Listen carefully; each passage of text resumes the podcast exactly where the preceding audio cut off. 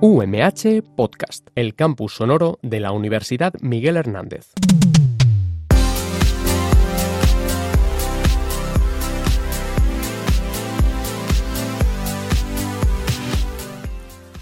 Hola, bienvenidos eh, y bienvenidas a todos y a todas a esta nueva edición y última del año 2019 de nuestro programa Punto de Anclaje al micrófono Paco Hernández eh, y que sabéis que está dedicado a la prevención de riesgos laborales y todos los temas que puedan tener que ver con, la prevención. Hoy y en el programa de hoy hemos querido escoger y hemos escogido desde la sección de prevención eh, un tema muy específico y que últimamente podremos estar viendo en muchos edificios de, nuestra universidad y en todos los campus, que son los desfibriladores. Desfibriladores en este caso son semiautomáticos. Y para que nos hable de, este tema de los desfibriladores y cómo funcionan, pues eh, tenemos con nosotros en nuestro programa y ha tenido la amabilidad de acompañarnos el doctor eh, Juan Caturla Such, el doctor Juan Caturla. Juan, eh, bienvenido al programa. Muchas gracias.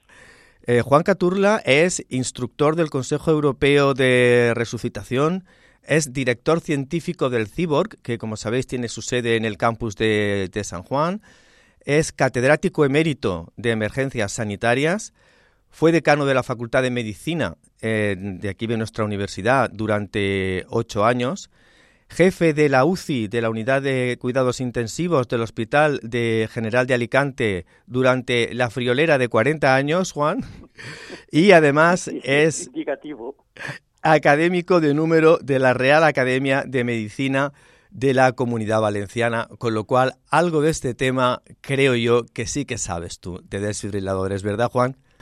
Muchas gracias por tu amabilidad. Eso es tener un amigo. Juan, pues cuéntanos, porque yo creo que eso es, un tema que debe darse máxima difusión, sobre todo tanto dentro de la comunidad universitaria como fuera de la misma. Y mm, yo quisiera que nos explicaras a todos, en principio, ¿qué es un desfibrilador? Esto que estamos viendo ya en muchos edificios de la universidad. ¿Qué es un desfibrilador y para qué sirve? Bueno, en realidad, antes de nada, te agradezco los minutos que me concedes, porque es una idea muy buena el realizar la difusión dentro de un programa en el cual estamos buscando con un nombre determinado que es de la Universidad Cardioprotegida y del campus Cardioprotegido. A la pregunta en concreto de lo que es un desfibrilador, que nuestros eh, profesores y nuestros alumnos lo pueden ver en los diferentes edificios de los distintos campus de la universidad, ¿cómo podríamos establecer de forma resumida el concepto de lo que es un desfibrador?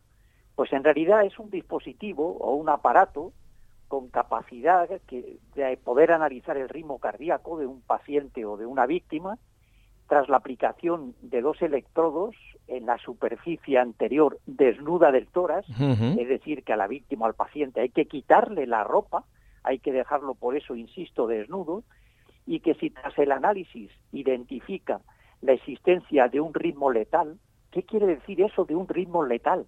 Pues es un ritmo que de no hacer que desaparezca conlleva la muerte de la víctima o del paciente, por eso se llama letal, porque es un ritmo que, insisto, que de no actuar adecuadamente conlleva la muerte.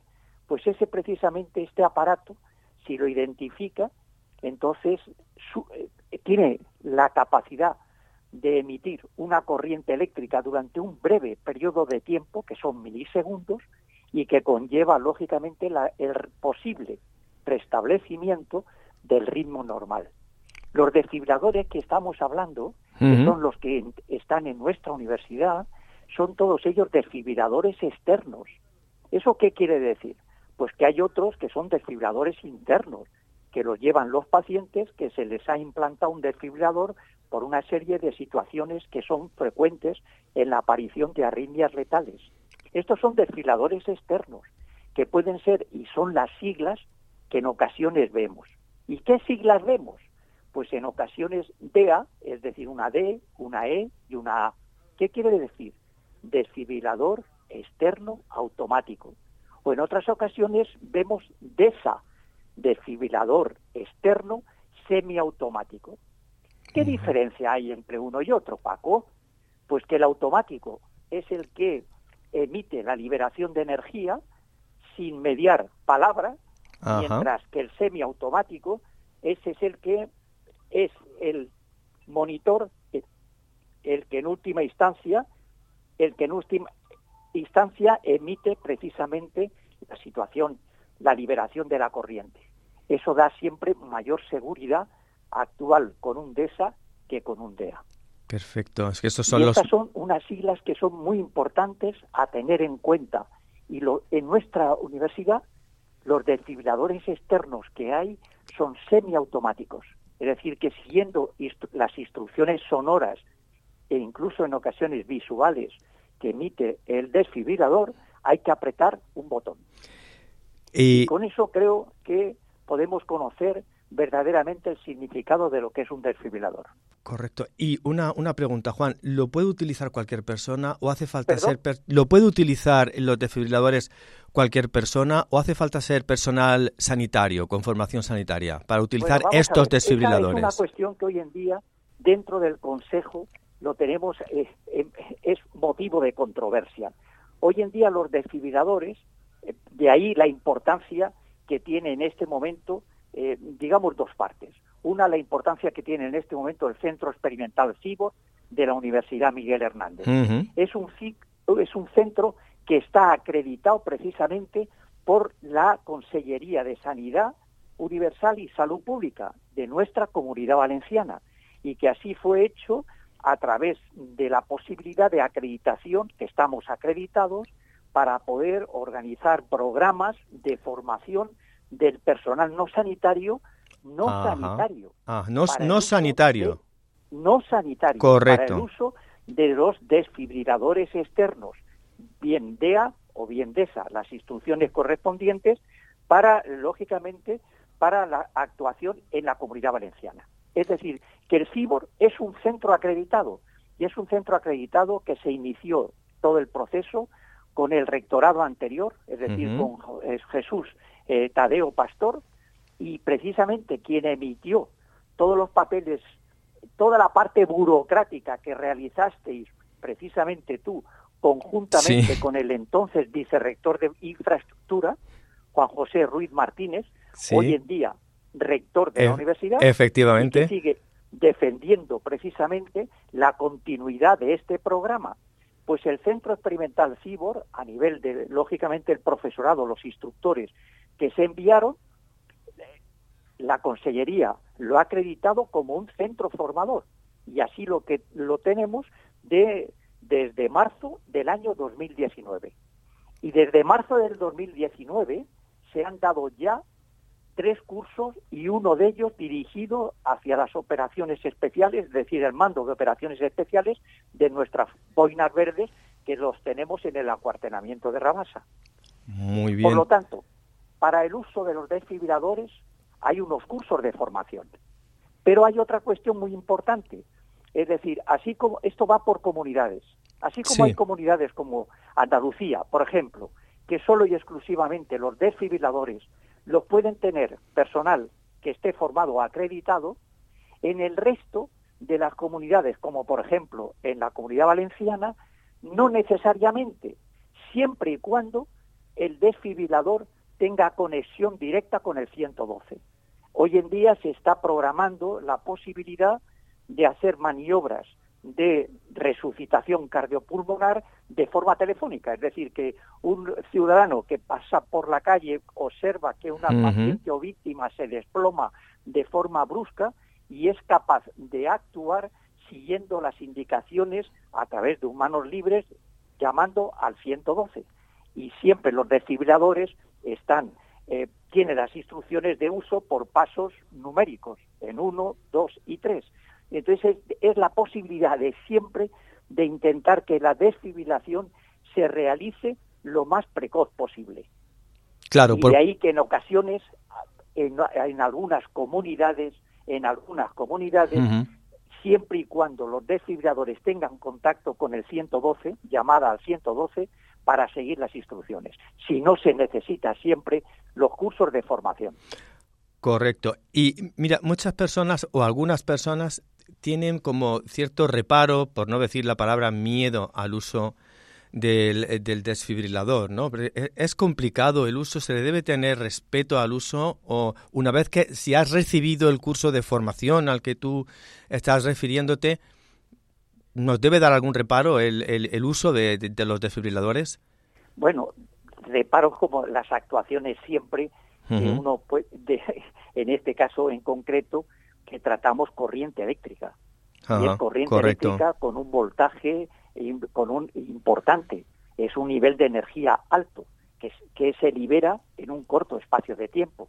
Por lo tanto, hay un peligro que es la electrocución, no del, del paciente o de la víctima, sino precisamente del, del, reanimador o de la persona que está en su entorno.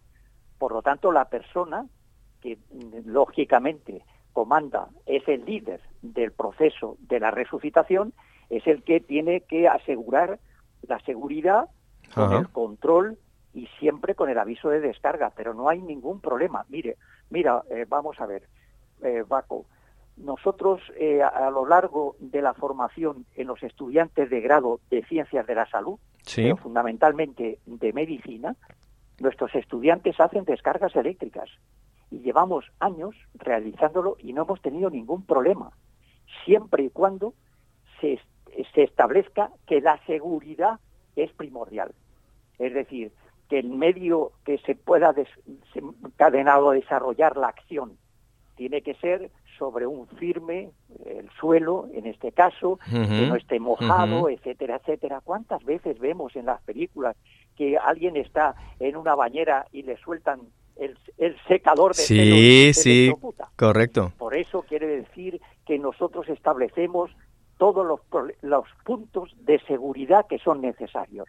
Y llevando a efecto esa situación, es decir, el control, la seguridad, el aviso de descarga, es decir, que la persona que va a realizar en un desfibrilador externo semiautomático apretar el botón, tiene que tener la seguridad plena que nadie, incluido la propia persona que realiza la desfibrilación, tiene contacto alguno con el paciente o víctima. Correcto. Fuera de eso, no hay ningún problema. Por eso insistía en que llevamos años y no hemos tenido nunca ningún tipo de problema, aparte de nuestras actuaciones a nivel hospitalario, porque esto son todas actuaciones fuera del hospital.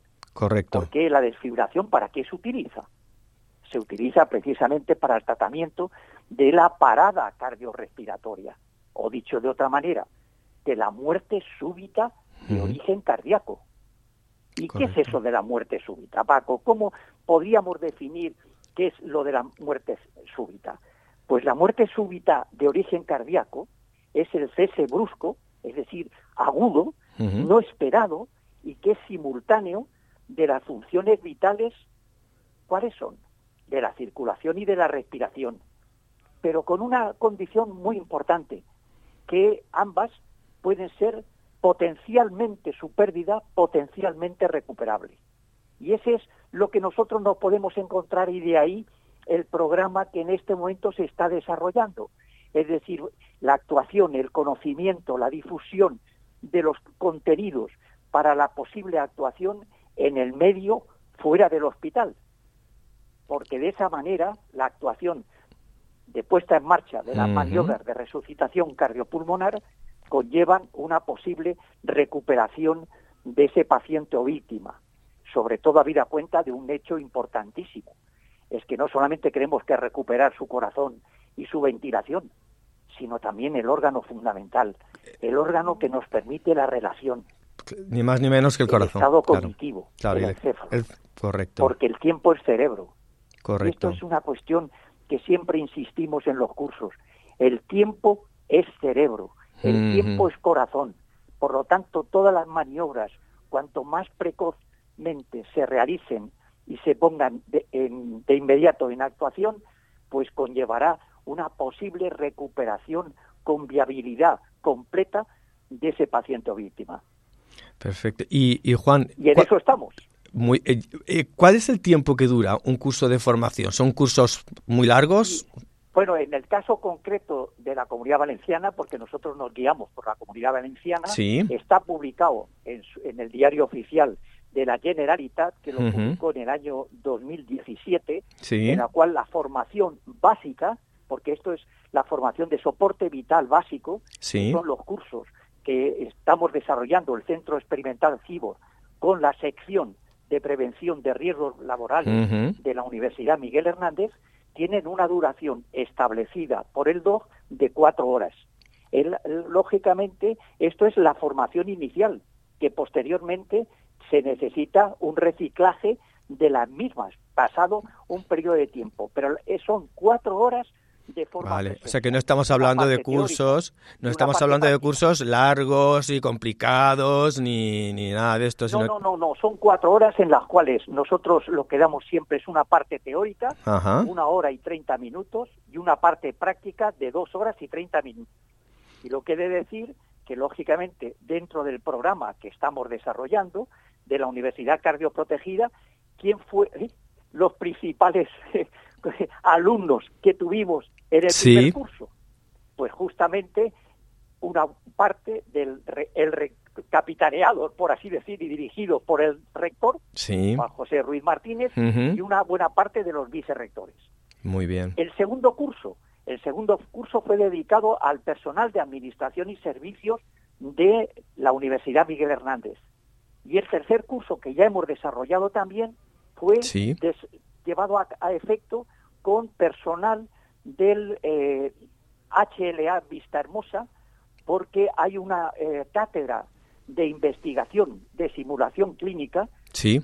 es una cátedra de mecenazgo en que la Fundación Asisa es su, precisamente su sponsor. Y estos son los tres cursos que hemos dado, además de otro, que fue muy importante, pero este era avanzado en lo que se, eh, con la actuación a nivel de las fuerzas especiales del acuartelamiento de Rabasa. Muy bien. Y pues lo vamos a desarrollar hasta tal punto que el próximo día 17, que podemos decirlo, vienen ya los inspectores de la OTAN para revisar nuestras instalaciones y, y con la posibilidad de poder desarrollar en el 2020 cursos de formación para las fuerzas especiales de la OTAN. Juan, ¿nos das un teléfono o un correo electrónico de contacto para cualquier persona de la universidad, ya sea PAS, PDI, eh, que quiera realizar este curso? ¿Con quién puede ponerse en contacto para que le podáis facilitar las futuras fechas de realización de cursos? Bueno, nosotros de forma eh, conjunta tenemos primero una, una web que es importante, que bueno, la, entrada es siempre pues el HTTP, etcétera, en la cual Cibor, que es todo con minúscula y con Y, sí. C I Y B O R G punto edu punto umh punto es. Esa es nuestra web. ¿Y cuál es el mail? Pues el, el, mail es gestión todo con minúscula punto cibor arroba umh punto es. Muy bien, Juan. Estos son fundamentalmente y nuestro teléfono es el 965 23 37 03. Pero además tenemos otro teléfono también y es muy importante que es a través de la sección de prevención de riesgos laborales. Sí, correcto. Vale, y ese lo doy yo entonces. 96. es muy importante que 96. Es, puesto que lógicamente en este camino, como en otros, vamos de forma conjunta. Caminamos juntos, sí, señor. la, aprovecho, la sección de prevención de riesgos laborales, el 966658625. Pues Juan, muchísimas gracias por atendernos en esta, en esta entrevista y en que nos has aclarado todo, todo este tema de los desfibriladores. Muchas gracias por tu atención y buenas fiestas. Como, dicen, gracias a vosotros y es muy importante, insisto, la difusión para el conocimiento precisamente de la actuación, qué hacer ante un paciente o víctima que se nos desploma delante de nosotros en el medio extrahospitalario. Muchas gracias, Paco. Gracias, Juan. Muchas gracias. Y felices Navidades. Igualmente, Juan. Gracias.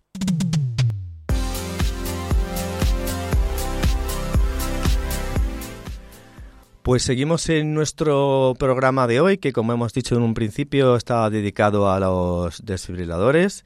Y eh, nos acompaña, eh, ha tenido la amabilidad de acompañarnos hoy en nuestro programa Punto de Anclaje el doctor Ignacio Fernández Lozano, que es doctor en cardiología, eh, secretario general de la Sociedad Española de Cardiología, presidente del Consejo Español de Resucitación Cardiopulmonar y jefe de sección de cardiología del Hospital Universitario Puerta del Hierro de, Madrid. Bienvenido, Ignacio, a nuestro programa. Buenos días, un placer. Eh, queríamos hablar y contigo, Ignacio, porque hemos hablado previamente con el doctor Juan Caturla sobre, sobre la importancia de, de, bueno, pues de disponer ya, según la legislación vigente en cada comunidad autónoma, de los desfibriladores. Normalmente aquí en la Universidad Miguel Hernández son semiautomáticos, pero uno de los temas fundamentales es saber dónde están colocados estos desfibriladores, es decir, la geolocalización. Y, vosotros habéis hecho algo muy importante que es lo que yo quiero que les expliques a nuestros oyentes de la universidad universitaria, de la comunidad universitaria y de fuera de la comunidad que es una aplicación informática, ¿no? Cuéntanos, sí, Ignacio. Hemos hecho una aplicación móvil que funciona muy rápidamente y que identifica nuestra posición, identifica a su vez los desfiladores que podemos tener alrededor nuestro, en nuestro entorno.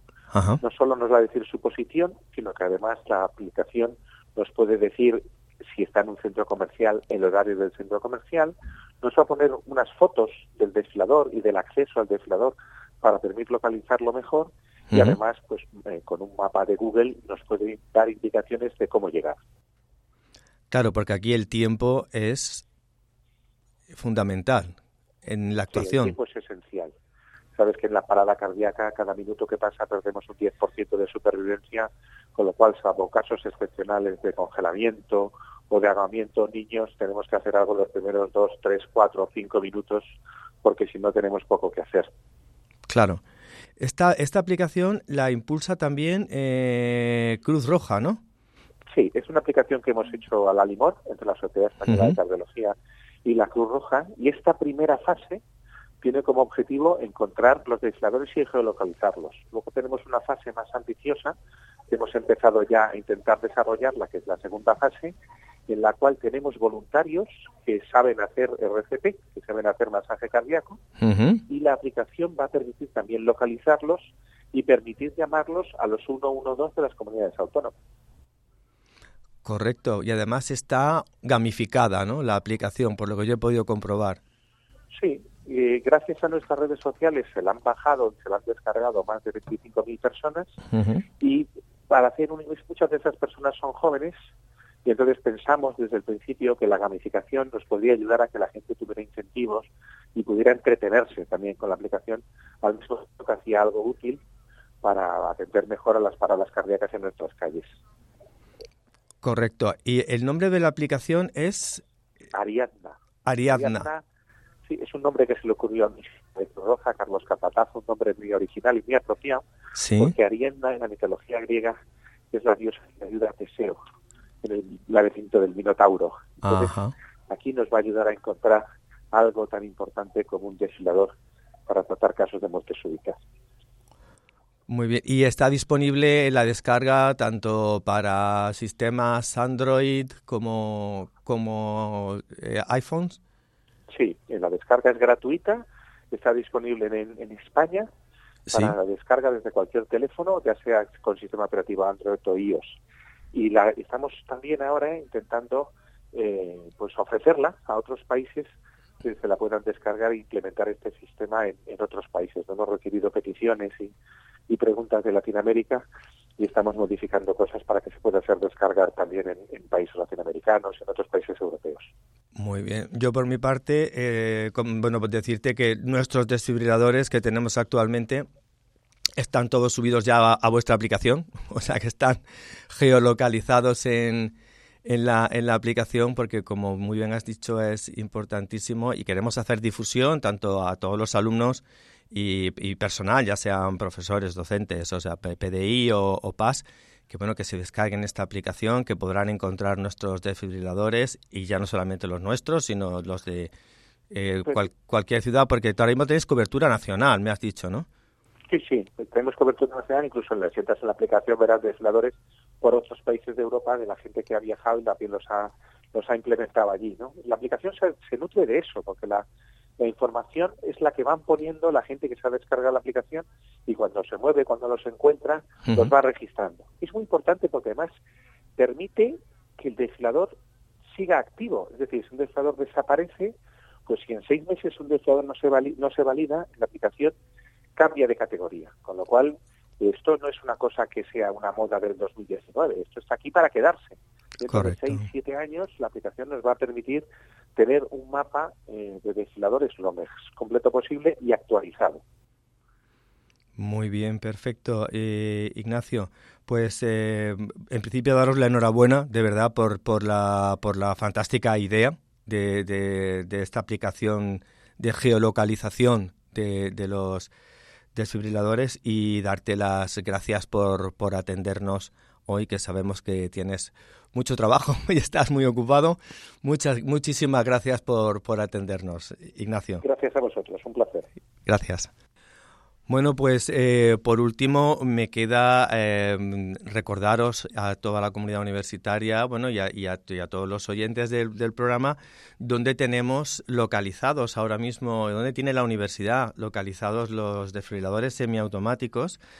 Eh, que están en, en, concreto en el campus de Elche, los tenemos en el edificio Altavix, Altet, Arenals, en el Palacio de los Deportes, en el edificio El Cid, el CLOT, y por otra parte, los vigilantes de seguridad llevan en su vehículo eléctrico, llevan uno portátil que lo llevan siempre mm, consigo. En el campus de San Juan tenemos eh, desfibriladores ubicados en el edificio Marie Curie, en el edificio Severo Ochoa y en el Francisco Javier Balmis. En el campus de Altea tenemos un desfibrilador y en concreto junto a Conserjería del edificio Albir y en el Edicampus de Orihuela en su sede de desamparados en el edificio eh, Tudemir. De todas formas, como ya hemos dicho y he dicho anteriormente, todos estos desfibriladores están en la aplicación Ariadna, que, eh, eh, mm, como bien ha dicho anteriormente el doctor Ignacio Fernández, podéis descargar gratuitamente, ya sea al sistema iOS o, o, Android, y comprobar dónde, dónde están ubicados nuestros desfibriladores. Para futuras ofertas de, de, formación, como nos ha dicho el doctor eh, Juan Caturla, pues eh, podéis poneros en contacto o bien con el centro Cyborg, que tiene su sede en el campus de San Juan, o bien con la sección de prevención de riesgos laborales, que estamos aquí en el campus de Elche. Y a principio de año, pues publicaremos, como siempre, la oferta formativa no solamente ya en el uso de los desfibriladores semiautomáticos, sino también en el resto de temas que tienen que ver y relacionados con un tema tan importante como es la prevención de riesgos laborales no me queda más que despedirme ya en este programa y eh, dedicaros a todos unas muy felices eh, fiestas de Navidad.